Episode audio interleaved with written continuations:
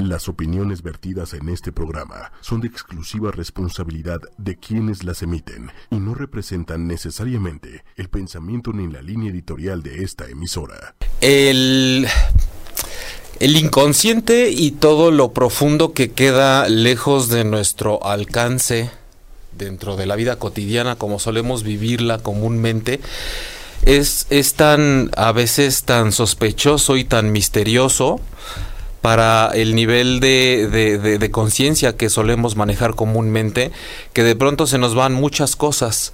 Eh, eh, el lenguaje del inconsciente está siempre hablando y está siempre presente y siempre sucediendo, pero no siempre podemos tener o estamos disponibles a ese acceso que nos haga ver las cosas con una profundidad y una claridad distinta. De pronto lo que tiene que pasar es que nos, nos observemos dentro de las relaciones que tenemos con la vida, con nuestro cuerpo, con el dinero, con la salud, con la naturaleza, con los animales, pero sobre todo con nuestras parejas y, nos, y nuestras relaciones, esas relaciones donde se pone en juego mucho de eso que pensamos, que creemos que es lo que valemos, lo que merecemos, lo que somos y qué tanto los demás nos favorecen o no con el privilegio de su lealtad, de su atención, de valorar quiénes somos y de esa creencia de darnos nuestro lugar. Esas relaciones que generalmente son las de pareja, las sentimentales, hacen que se desaten y se desencadenen muchas situaciones que nos ponen a prueba para ver qué tan capaces somos de ver más allá mucho más allá o más acá. El más acá puede ser más hacia mí, más hacia adentro. Por eso hoy en transpersonal, esta segunda parte de las señales, los focos rojos, las cosas que debemos notar para no seguir pasando por alto, ignorando o normalizando dentro de nuestras relaciones, nuestras relaciones de pareja normalizando asuntos que, que, de pronto pasan precisamente por entrar en algo que es la norma de tanto que suceden, son tan frecuentes y a tantas personas les suceden que encontramos justificaciones a todo lo que no tendría que estar sucediendo si es que de verdad queremos relaciones sanas. El programa pasado estábamos hablando de esto, como cada miércoles 9 de la noche, a través de 8 y media.com en este programa que se llama Transpersonal y que también estamos en vivo a través de las redes sociales de la plataforma 8 y media, Facebook, Instagram, YouTube. El podcast lo puedes encontrar con más de 90 episodios de Transpersonal en Spotify, en iTunes, en Tuning Radio, en iVoox. Em, también después de, de, cada vez que termina el en vivo a las 9 de la noche, tiempo del centro de México, que termina a las 10, puedes este, ver el video inmediatamente. Yo soy Jaime Lugo, soy terapeuta emocional, la terapia emocional alternativa, profunda, distinta a lo clásico, a lo típico. Y mi página personal la puedes revisar, es jaimelugo.com y en Facebook estoy como Alma Cultura Jaime Lugo y en Instagram como arroba eh, alma.cultura. Em, Siempre es importante también agradecer en cabina a Diego y a Héctor y en la producción ejecutiva a Lili Musi y a Manuel Méndez y a todos ustedes por estar presentes cada vez que pueden y desde el país y a la hora que sea que se hagan presentes. Hola Yasmín Palma, ¿cómo estás? Gracias por estar aquí en el programa. Em, retomando un poco el punto, pero también para quien por ahí se encuentre el podcast, está la primera parte de este programa, las alertas rojas en las relaciones de pareja, los focos rojos que pasamos por alto y no deberíamos ignorar. Eh, se trata de que también este programa sirva por sí mismo, ¿no? No, no como estas, eh, estas películas que de pronto si no viste la primera parte no le entiendes.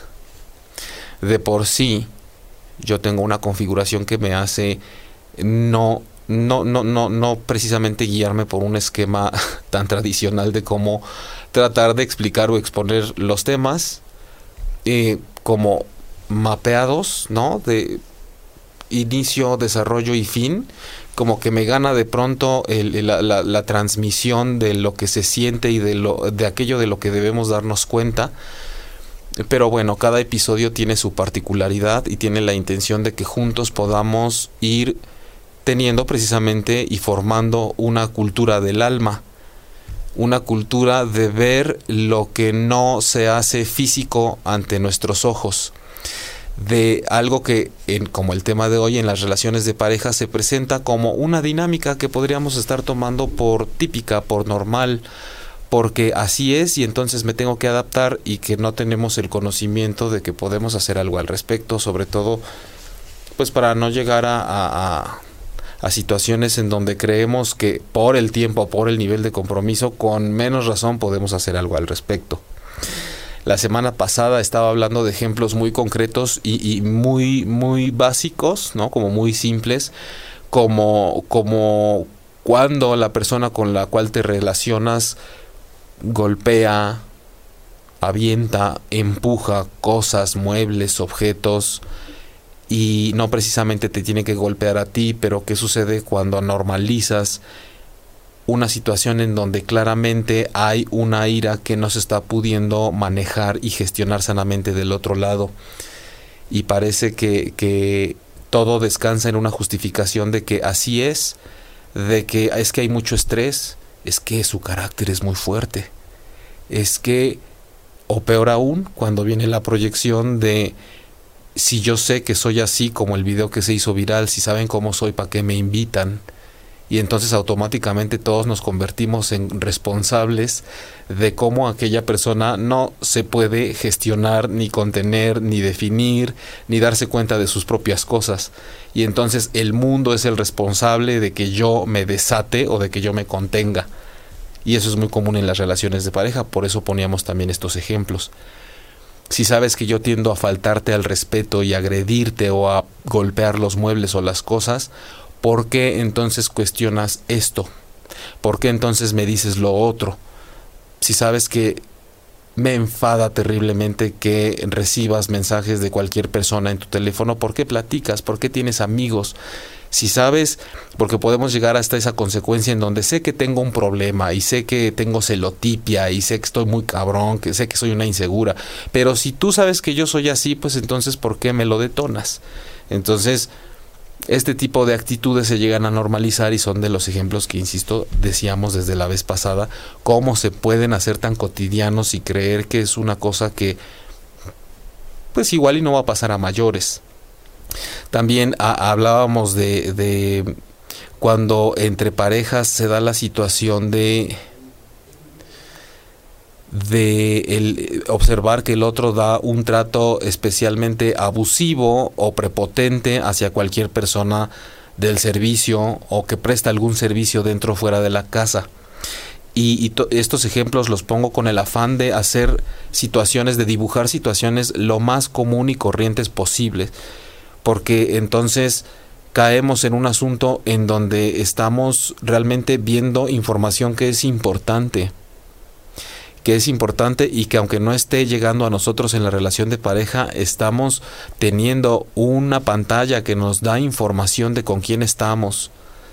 De, de estas parejas que decía también que de pronto no están en un acuerdo en cuanto a tener hijos y entonces desde que se conocen y empiezan a proyectar su relación hacia algo más formal, sabes perfectamente bien que si tu sueño y tu ilusión es convertirte en madre o padre y del otro lado tu pareja tiene un rotundo no y aún así dejas que camine un asunto hacia la formalización y hacia el matrimonio y hacia el compromiso en el que eventualmente en muchos casos sucede que la separación viene precisamente porque yo quería hijos y tú no. Y parece que nunca lo tomamos en cuenta y decía que estos focos rojos a veces parecen un cabaret pero por alguna razón creemos que con el paso del tiempo ese tema iba a cambiar. Eh, entonces hay, muchas cosas que no tienen que ver precisamente con que alguien lo esté haciendo bien o mal dentro de la relación.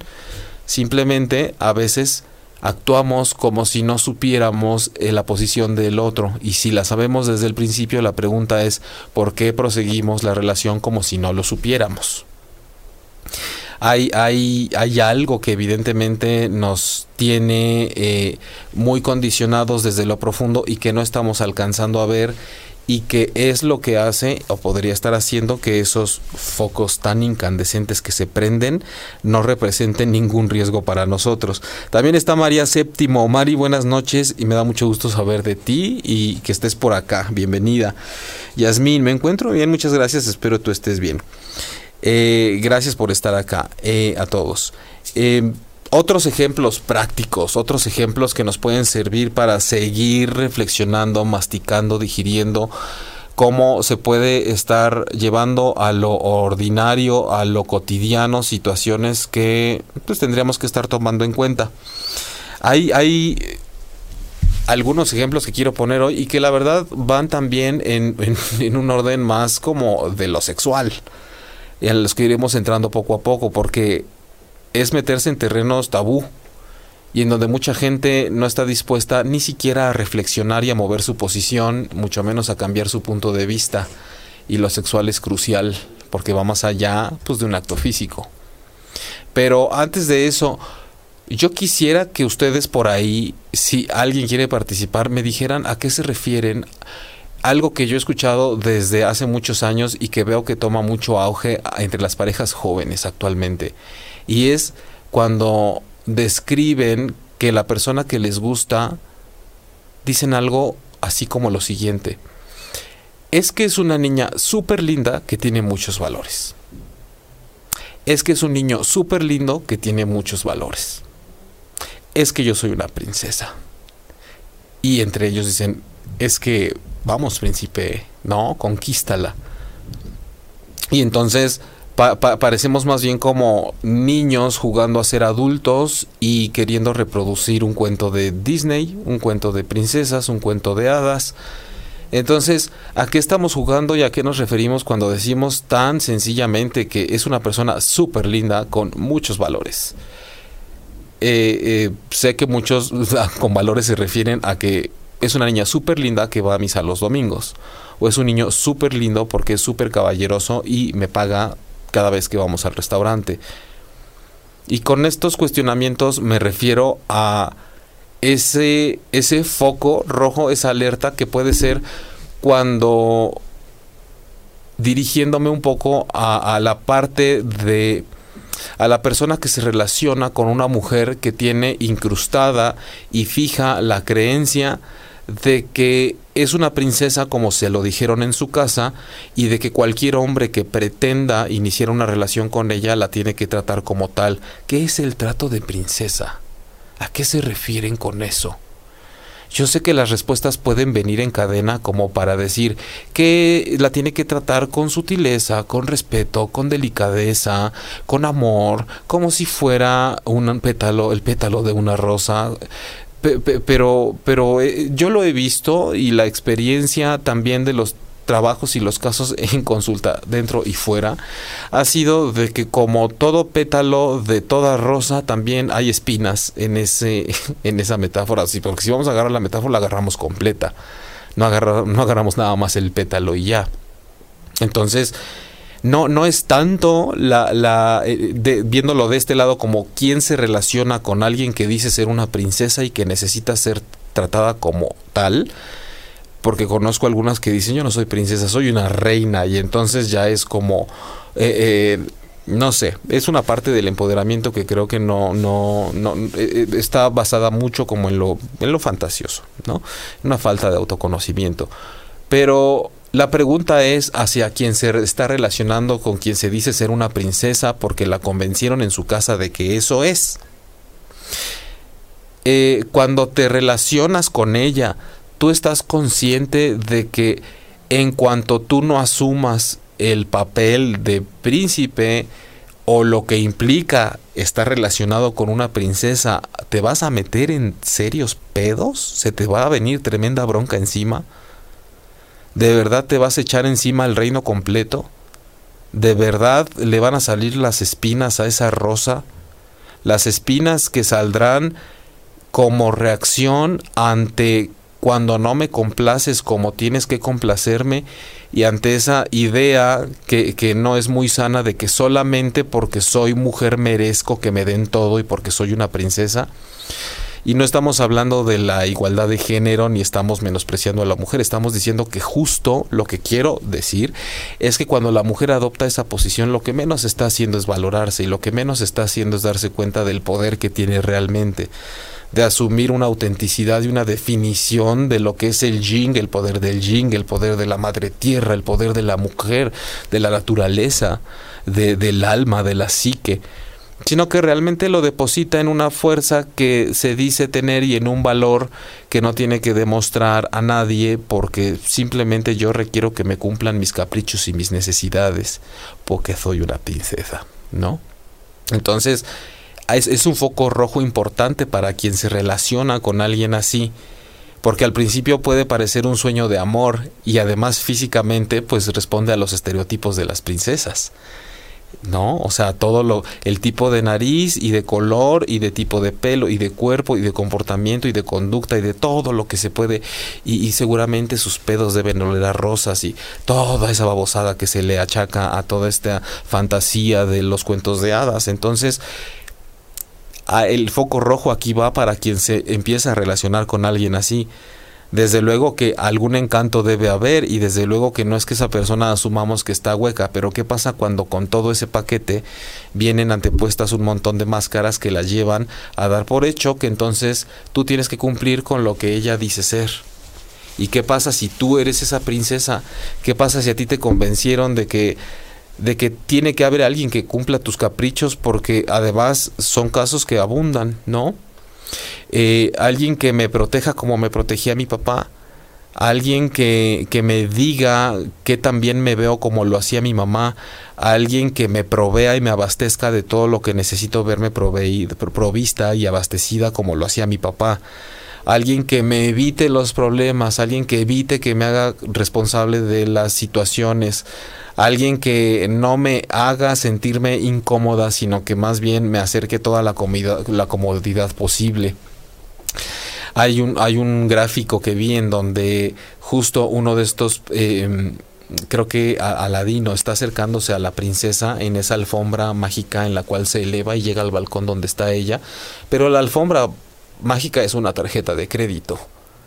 Entonces, eso es lo que pasa cuando seguimos tan apegadamente este estereotipo, este estigma de la princesa y del príncipe y del cuento de hadas, que realmente es difícil pensar en que tú desde tu posición de princesa quieras que te cubra todas las necesidades afectivas si no hay de por medio el imperio y el castillo y todo el colmarte de todos esos lujos de los cuales una princesa tiene que estar rodeada y porque he visto dentro de mi área de trabajo cómo cuando llega alguien con este perfil se hace cada vez más chiquita en el sillón.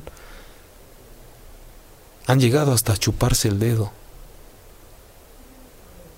Y, y, y, mientras ocurre toda esta queja de es, es, que no soy la única y es que me pone celosa que de pronto voltee a ver a otras y eso me enciende y, y de pronto hay hasta como boquita de puchero. Pero pero es que esa actitud infantiloide realmente tiene dentro una fuerza y una furia de mujer, de mujer adulta. y entonces no hay, no hay máscara del otro lado, no hay persona, no hay pareja que del otro lado pueda sostener tremenda farsa. Eh, farsa que se está viviendo por ambas partes. Entonces, esta es la explicación que les ofrezco con respeto, ¿no? tratando de hacerlo lo, más gráfico posible, del foco rojo que representa cuando nos encontramos con las princesas y los príncipes dentro de las relaciones de pareja. Eh, no todo es como lo pintan y, bien dicen que a veces la, realidad supera la ficción, pero pues bueno, es que es necesario también saber que estamos, eh, ¿por qué no decirlo así? Pues en entrenamiento todo esto no es que sea malo pasar por ahí, es simplemente que hay que darnos cuenta y hay que alcanzar a ver estas alertas. Em, esto es algo muy común también, siguiendo con los ejemplos gráficos. No saben la cantidad de problemas que hay y cómo se normaliza la típica frase de em, me tienes que dar mi lugar o es que no me das mi lugar. Y también para eso lanzo una pregunta al aire, ¿no? ¿Qué significa para ti que estás viendo o escuchando este programa, sea el día que sea? por el medio por el que lo estés em, atestiguando, ¿qué significa para ti? Plantéate que te, que te den tu lugar o que no te den tu lugar. ¿Qué significa? ¿A qué te refieres?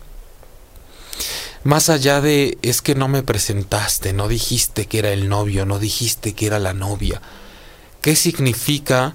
Porque en la pregunta está también hasta el absurdo, la jiribilla o el punto que nos lleva a profundizar. Cuando, cuando te relacionas con alguien que te dice tú me tienes que dar mi lugar, significa algo así como yo no soy capaz de definir y asumir y tomar mi posición siempre y cuando tú no me la des. Si tú no lo haces, no la tengo. Si tú no me cedes el lugar que yo quiero tener, entonces no lo tengo yo. Necesito que me lo entregues. Es, es, muy común eh, presenciar pleitos en pareja en donde incluso se llega a ver esto como con un apoyo social, con un apoyo del entorno inmediato, en donde todos los amigos o todas las amigas y las familias están apoyando a la parte a la que no se le dio el lugar. Como siempre, nosotros bien leales con las víctimas, ¿no? Siempre tratando de salvar al que se quedó desprotegido, al que le hicieron el fuchi. Eh, es que no te dio tu lugar, amiga. Es que es que él tiene que darte tu lugar y retomamos el punto anterior, como princesa que eres y como su mujer que eres, y si no te lo da es que es un poco hombre, o que poca madre de vieja porque no te está dando su lugar como su marido que eres, ¿no? esto como paréntesis, ¿no? Todavía me da risa porque todavía hay quien, quien eh, cuando están casados en el apellido se ponen fulana González de Ramírez, ¿no? mi dueño es él, mi dueña es ella. Y, bueno, en este punto de, de, cuando no nos dan mi lugar y exigimos que la pareja nos entregue el lugar que nosotros deberíamos no ganarnos, porque tampoco tenemos que demostrar nada, sino asumir que tenemos y estar en paz con lo que nosotros somos. Eh, sí, es también un foco rojo que se prende es una campanita por ahí de aguas. Cuando la pareja te dice, no me estás dando mi lugar, tendríamos que desde luego entrar en un, en un diálogo en el cual decir, creo que sí tendría que haber hecho algo distinto, pero qué onda con que te incomode tanto eh, un lugar que tú tienes y que sientas amenazado solo porque yo omití mencionarlo o porque no hice tal cosa. Tanto dependes de que yo lo haga o lo diga si tú eres de esas personas que exigen que les den su lugar, ¿de verdad sientes que no lo tienes si no te lo otorgan? necesitas esa constante reafirmación por parte de tu pareja, entonces es un foco rojo para ti. ¿Qué pasa que no te sientes con esa certeza dentro de la relación? A esto muchas personas cuando se los planteo me dicen, no, no, claro que yo estoy súper segura o súper seguro. Por supuesto que sí, o sea, yo estoy súper con los pies en la tierra y entonces yo, este, si algo tengo es seguridad y confianza en mí mismo, en mí misma, pero qué onda que quiero estar con una persona que me respete y no con alguien que me falte el respeto y que no me dé mi lugar otra vez, ¿no? Entonces, siempre hablando el parloteo de, claro, no, yo sé, yo sé, yo sé, yo sé, yo sé, yo entiendo, o sea, sí entiendo lo que me estás diciendo. Entonces, se, convierte en una especie de, yo entiendo lo que me estás diciendo, pero la verdad es que me sigue doliendo porque no entiendo. Pero me siento obligado u obligada a decirte que sí entiendo, que no soy imbécil todavía tenemos miedo a que nos tachen de que lo estamos haciendo mal. Hay gente que incluso dice, no, yo sé que eso está mal, o sea, yo sé que obviamente es, eso es símbolo de inseguridad, pero yo no quiero mostrarme con inseguridad, o sea, por eso yo lo entiendo, pero la verdad es que sí me lastima. Es como decir, sí, esto, la verdad es que yo sé que no es importante, pero, pero pues ni siquiera es para tanto para mí, pero pues es que me duele mucho y es lo que me está causando, este más dolor en la vida y entonces entramos en una pelea en donde ya no sé si es importante para ti, todo indica que sí, pero cuando dejas que tu mente y tu ego hablen y te dominen la herida, dices que entiendes perfectamente bien y que está mal y que ni es para tanto, que no eres imbécil, que sí lo entiendes. Pero a fin de cuentas llegas al consultorio rendido porque te duele. Entonces hay que revisar muy bien en esta alerta que se aparece dentro de las relaciones qué significa que sientas que te dan tu lugar o que te lo quitan y que no te des cuenta que es un lugar que tú tienes y que si lo tienes y lo asumes y lo sientes y lo haces consciente, simple y sencillamente, no va a haber quien te empuje y te quite de ahí. O si la relación pasa a donde si hay un desplazamiento por otra persona, pues claramente tendrás la sabiduría emocional como para sí que te duela, pero no sentir que se te derrumbó todo el mundo entero. Em, hay, hay un punto muy importante antes de entrarle a la parte sexosa del programa de hoy, en donde eh, es, muy, eh, eh, creo que es tan, tan grave y tan importante mencionarlo porque lo veo todavía y en muchas parejas muy jóvenes. el foco rojo es el siguiente. Hay muchos que están en el proceso de planeación de boda, por ejemplo, o están pensando ya en el matrimonio y ni siquiera no, no, no lo pongamos tanto en la, la, cuestión del tiempo que llevan juntos conociéndose, lo cual es importante.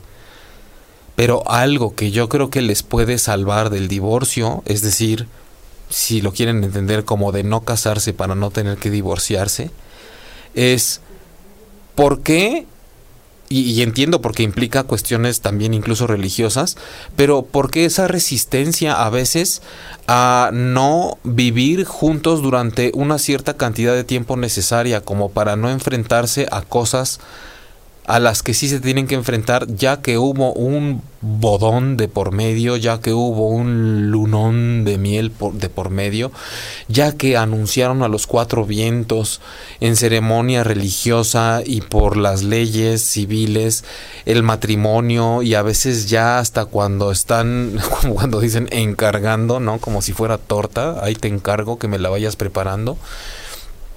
Y de pronto es muy injusto presenciar cómo la relación se va desmoronando porque no puede sostener cuestiones tan simples que son de convivencia y que se van revelando conforme precisamente viven juntos.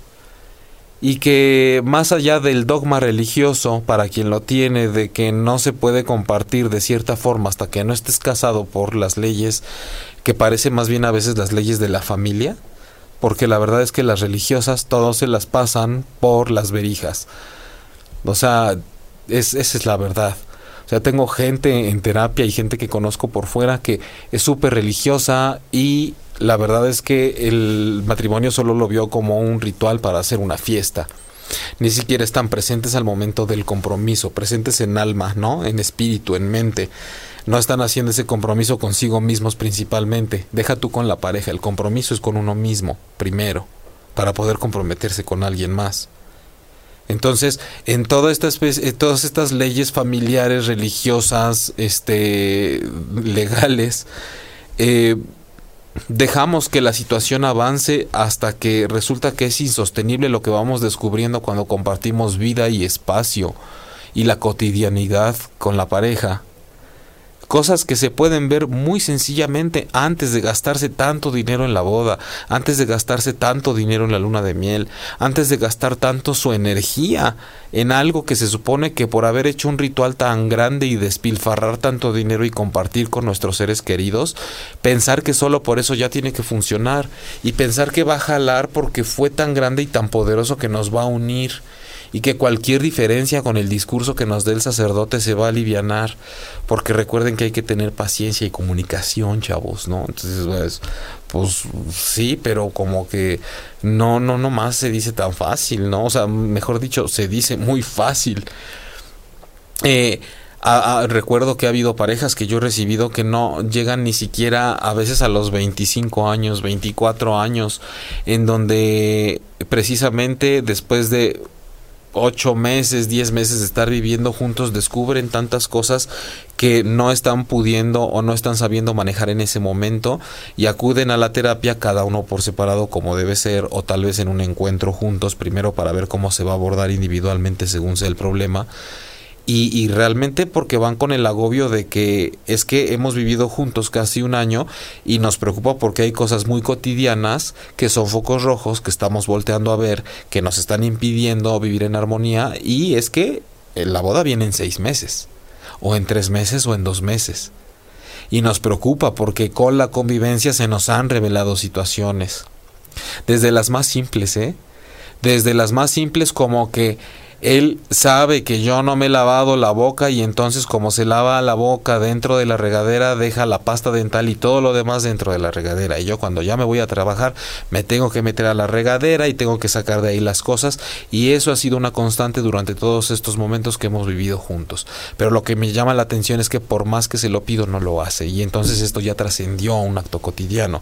Ya, ya, ya llega más a niveles de qué pasa, que pareciera que no, no te importa lo que yo necesito que no escuchas justo lo que yo digo.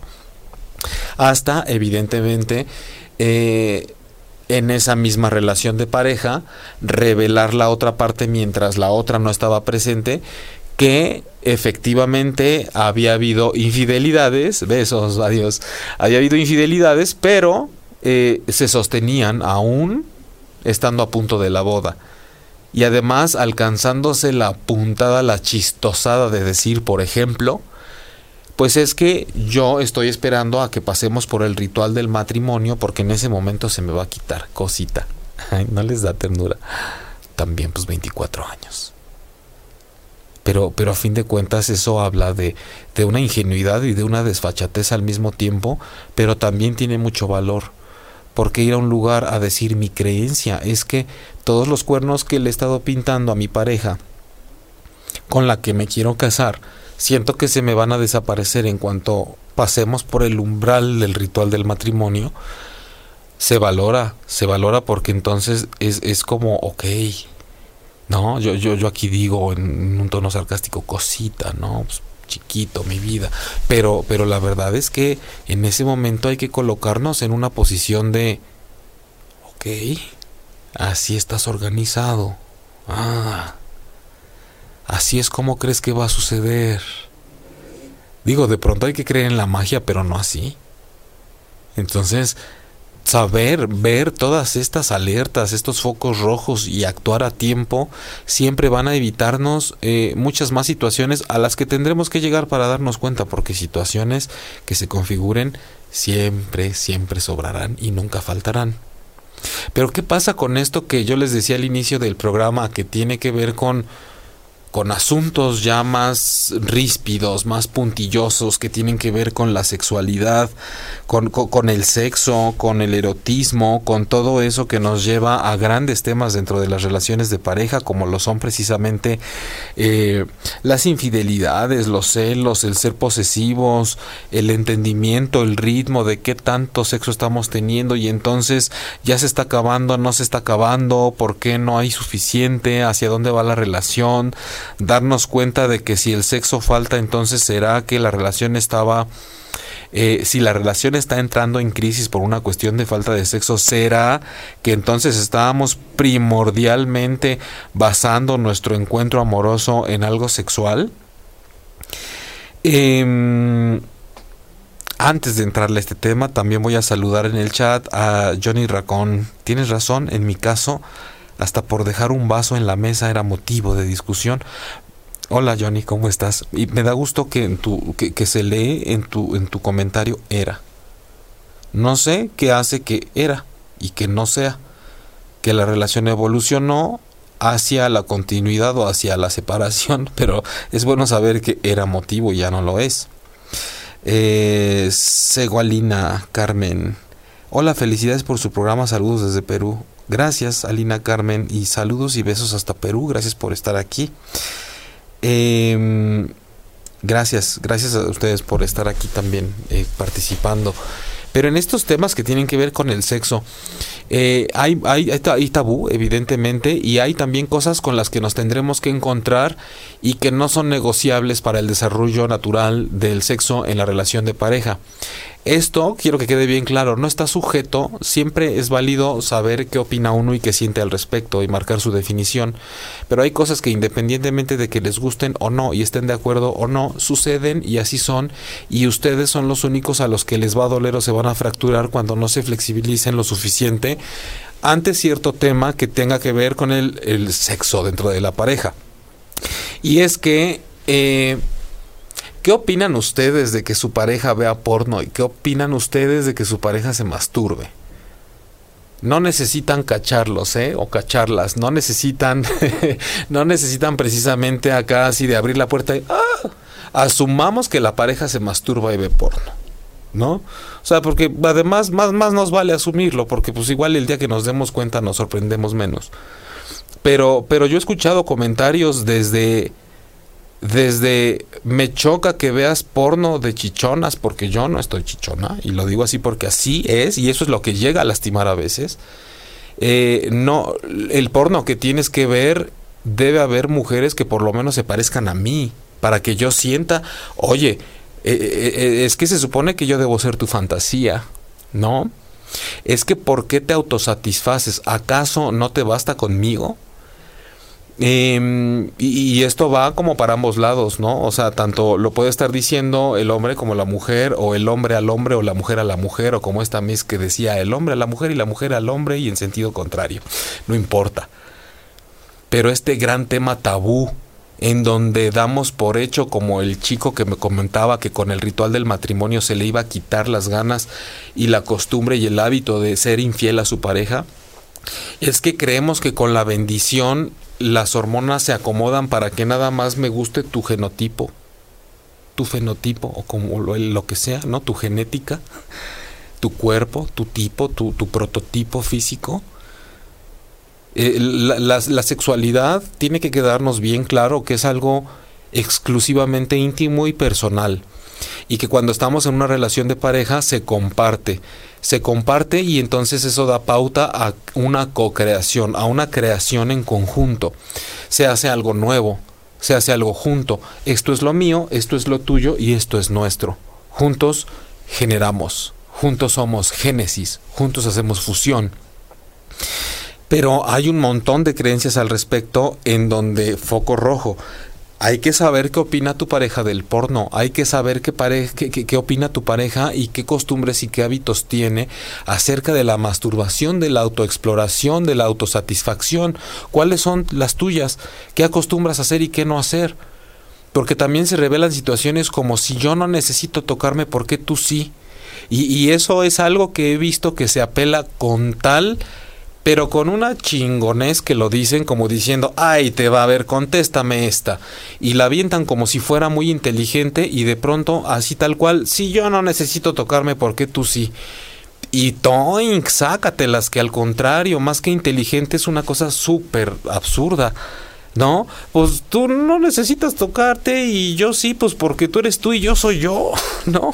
Y, y, porque además, eh, eh, digo, en, el peor de los casos, hay gente que, que desde luego que ha, ha, templado ciertos deseos y ciertas, ciertas, em, ciertas ansias sexuales gracias a la autosatisfacción. Es decir, no necesito ir a buscar a otra persona con estas características. Simple y sencillamente basta que juegue con mis propias fantasías, ¿no? Lo que sigue siendo mi propio mundo interno. Pero yo tengo bien claro con quién comparto mi sexualidad cuando la comparto y mi afecto y mi amor y mi erotismo y mi seducción y mi placer. ¿No? Que ha habido tremendos rollos, ha sido motivo de llegar a terapia y decir, es que no puedo más porque encontré a mi pareja o le encontré porno o le encontré tocándose o encontré indicios de que está teniendo sexo consigo mismo, consigo misma.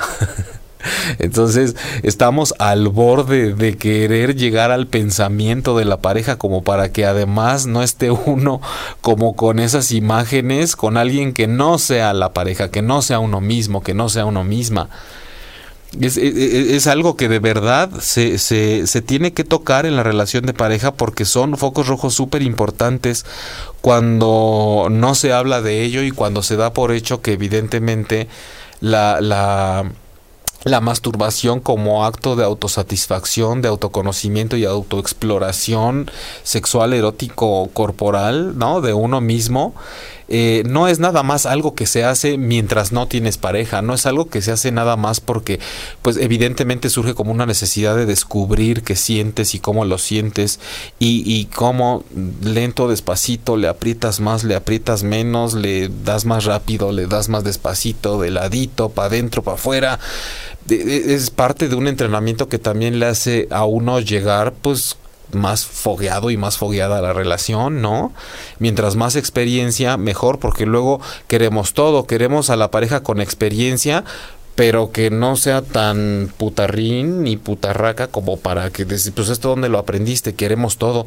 Quieres que sepan y quieres que le muevan bien, pero ¿dónde lo aprendiste y por qué con tantos y por qué con tantas? Entonces volvemos a la situación y a la fantasía de que pues es que soy un príncipe y soy una princesa que necesita que todo se haga como en mi mundo y en mi castillo me lo configuraron. Y eso está totalmente fuera de la realidad y nos damos cuenta cuando nos caemos de la nube. Eh, hay, hay em, en estos temas que tienen que ver con, con, el sexo dentro de la pareja, evidentemente también está no solo esto tan tabú que es tocar el tema del porno y de la masturbación. Eh, antes de pasar al otro ejemplo, subrayo, en serio es súper importante. Si tú eres una persona que todavía cree que la pareja tiene eh, o debe censurar la parte del gusto que pudiera tener, evidentemente dentro de lo sano por el porno o que lo pudiera compartir contigo o no, o de la masturbación que llegue a ejercer como parte de su propia intimidad, si crees que eso realmente no es natural, porque así lo dicen, ¿no? como que no es natural, como que no es normal, como que no es sano, y, y bueno, eh, si, si, tú realmente estás apegada o apegado a esas construcciones, a esas introyecciones, a eso que alguien te dijo afuera y lo hiciste tuyo y crees que así debe ser, eh, revísalo, es un foco rojo para ti. Porque la experiencia te demuestra que las cosas y la naturaleza va por otro lado. Tu forma de pensar y los dogmas que tienes, pues van por otro. Entonces, la vida no se va a acomodar a ti. La vida nunca se te acomoda uno se tiene que ir acomodando. Uno de pronto entra en la chaqueta mental de que el universo se configura y se confabula en mi favor cuando yo pido algo. Pero la verdad es que uno es el que se va adaptando y está aprendiendo a sintonizarse siempre con el cosmos y con lo que sucede y con la vida.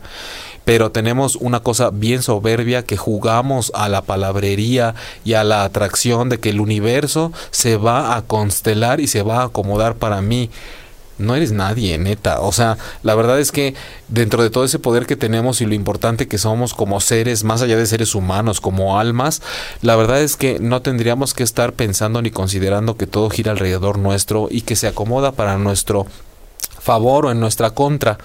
Es que nosotros somos los que tenemos que aprender a sintonizarnos con la naturaleza, no jugar a esta chaquetería mental hablando de la masturbación, de que las cosas ocurren según qué tanto empeño le hago, qué tantas planas hago de merezco abundancia, merezco abundancia, merezco abundancia. Eh, ya se están riendo. ¿Qué? ¿Es risa como de vergüenza o qué? Eh, eh, es, de esa risita de...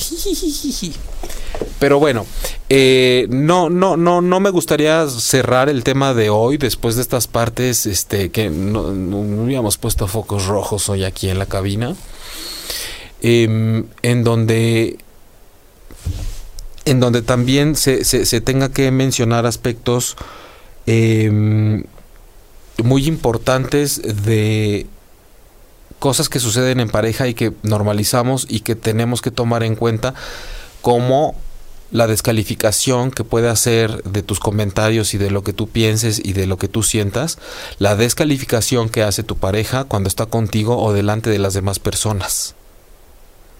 Que cada vez que interactúan socialmente y tú haces o dices algo tuyo y la pareja echa los ojos como huevo cocido para atrás, como diciendo, ay, ahí estoy con tus cosas.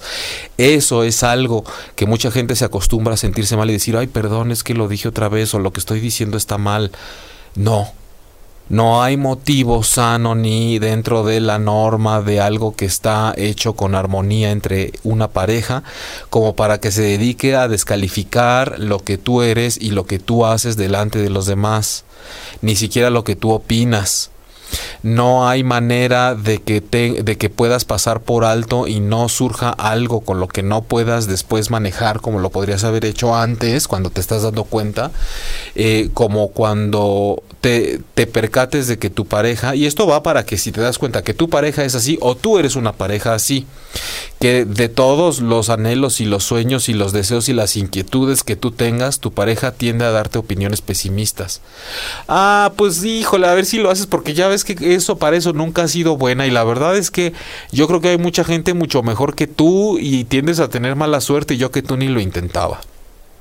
Oye, es que fíjate que me quiero mover de lugar porque encontré que soy mejor en esto y me voy a aventar el volado y como ves, uy, yo que tú ni lo hacía, porque la verdad es que si fracasas, imagínate, luego te voy a tener chillando aquí en la casa y, y la verdad es que cuando las cosas salen mal, ni quien te soporte. Entonces, yo creo que no te arriesgues. Siempre una pareja que te esté impulsando a que no saques esas alas que solamente te salen cuando te encuentras ante la necesidad de desplegar tus alas eh, hay que ver que más bien lo que pudiera estar pasando es que se encuentra en una situación y de confort que busca anclarse siempre a lo mismo, en, un, en, un, en una experiencia de mediocridad de, en la cual más bien quiere que le acompañes y por eso cualquier cosa que quieres emprender le molesta toda esta descalificación de lo tuyo en frente de los demás, una pareja, mucho cuidado también. ahora sí se prendió el cabaret completo, estamos en el inframundo. Deja tú señales, focos rojos, no, inframundo completo, todo rojo. Una pareja que se la pasa descalificando, desvalorizando y hablando mal y criticando y echándole la culpa a todo y satanizando siempre a tu familia. Una cosa es una pareja que te dice, oye, yo creo que tal asunto con tu familia, pero tú manéjalo, me estás preguntando, yo veo esto, a mí me parece que aquí no hay armonía, me parece que esto tendrías que trabajarlo, pero ¿cómo ves? Pero alguien que todo el tiempo está sobre tu mamá, es que tu mamá es una tal, es que tu papá es esto, es que tus hermanos son una bola de huevones, pueden ser tus hermanos una bola de huevones, puede ser tu mamá una suegra metiche, puede ser tu papá el borrachito impertinente, pueden ser todo lo que quieras. Pero si tu pareja la forma de exponer lo que tiene es tratar de ponerte en contra de tu familia, ese es un foco rojo importante. Ese es un foco que está incandescente, que nos está quemando.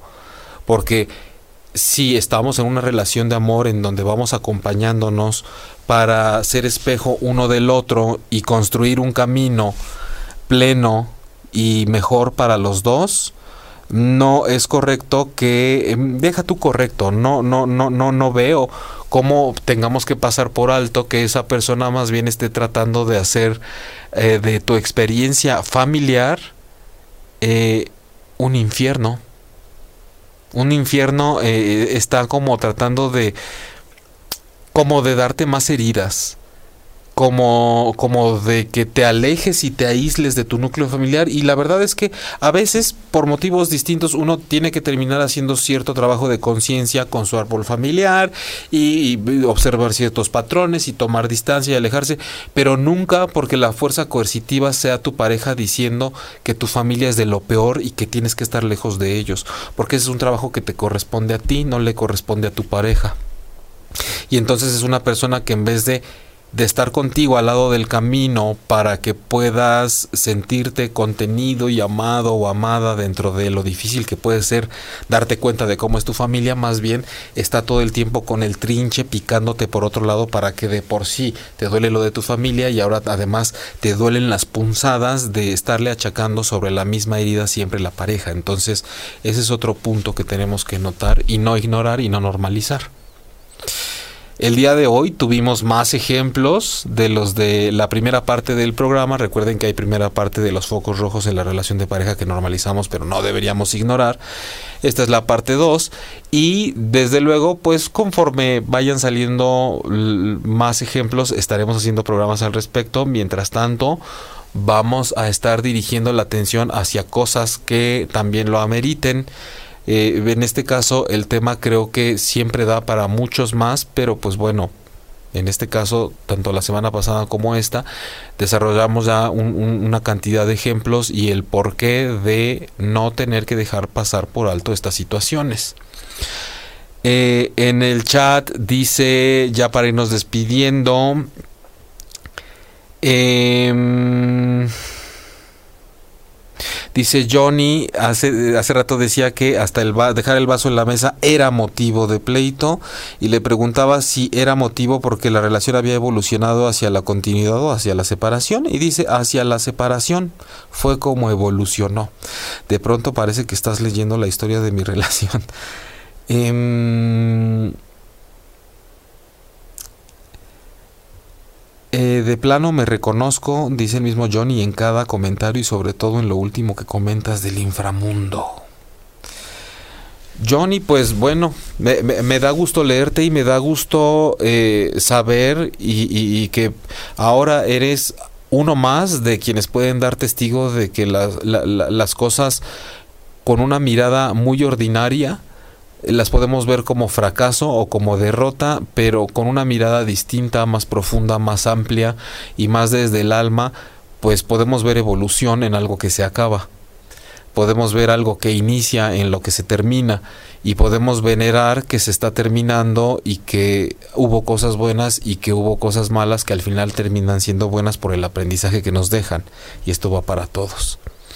Entonces, ¿por qué no nos atrevemos a darle voz a lo que estamos viendo y a dejar de actuar como si no supiéramos lo que sabemos, como si no estuviéramos viendo lo que vemos?